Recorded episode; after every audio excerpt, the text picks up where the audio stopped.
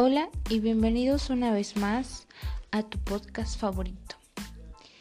En esta ocasión vamos a hablar acerca de la cadena de suministro. Según Cook, la cadena de suministro es la coordinación e integración de todas las actividades asociadas al movimiento de bienes, desde la materia prima hasta el usuario final, para crear una ventaja competitiva sustentable.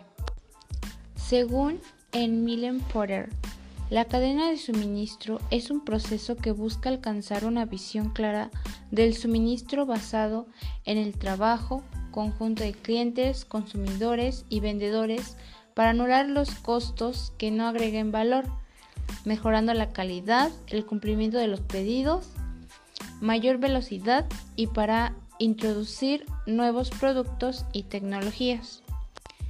Dentro de un esquema general sobre la cadena de suministro estándar tenemos al proveedor, manufactura, distribución, vendedor y consumidor final, así como una constante de los flujos de información y los pagos.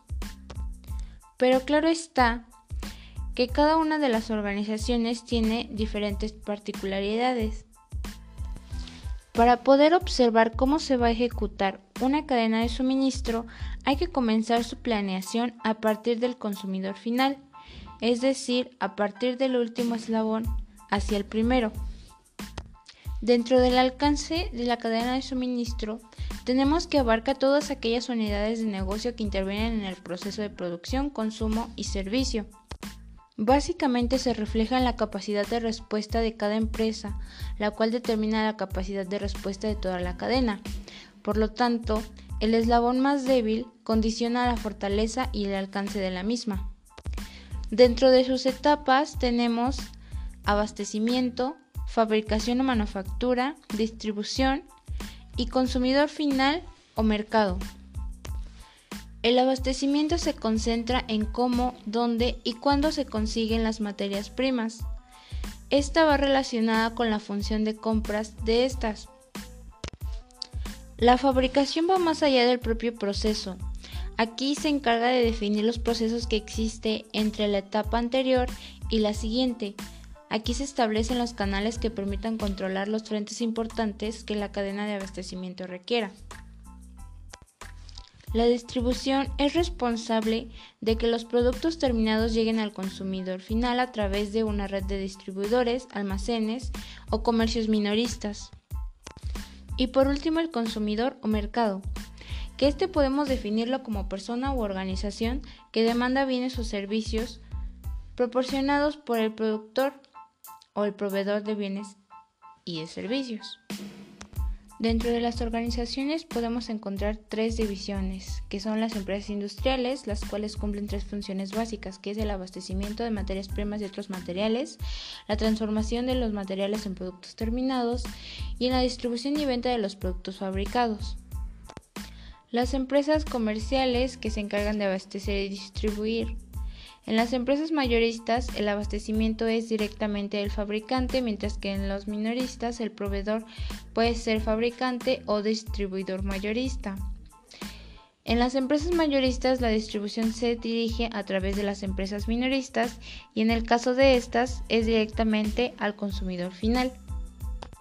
Y por último las empresas de servicios, que centran sus funciones en satisfacer las necesidades de los clientes siendo intangible su servicio. El proceso de compras. El proceso de compras, según Birds, comprende una compleja serie de actividades enfocadas a maximizar ganancias, tener un abasto continuo de insumos, volver eficiente la operación, así como aumentar la satisfacción del cliente. A su vez, presta especial atención a los costos excesivos, productos de baja calidad y la falta de productos solicitados o necesitados. Este proceso es de vital importancia para la economía de toda empresa, ya que las adquisiciones desacertadas afectan directamente a esta. Es de suma importancia ya que la eficiencia de la función de obtenciones es determinante en las utilidades de las compañías.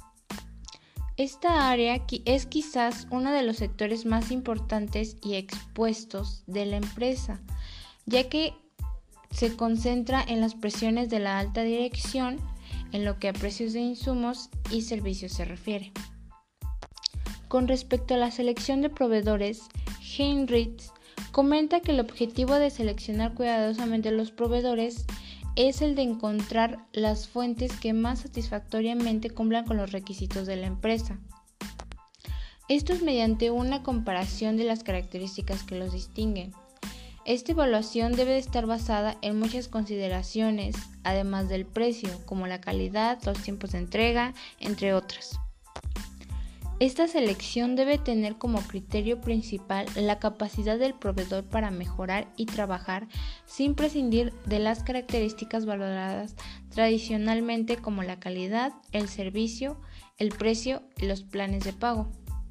Dentro de los factores negociables con los proveedores, hay que considerar el precio, las bonificaciones, la garantía y servicio, el tiempo de entrega y las condiciones de pago.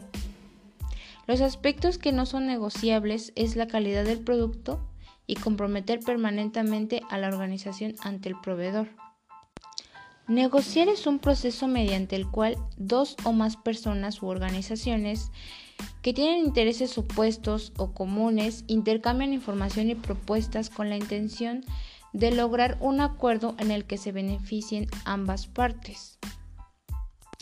Y es por esto que se debe de negociar con nuestros proveedores. Existen muchos tipos de negociación, como el de persuasión, atracción, intensificación o finiquito.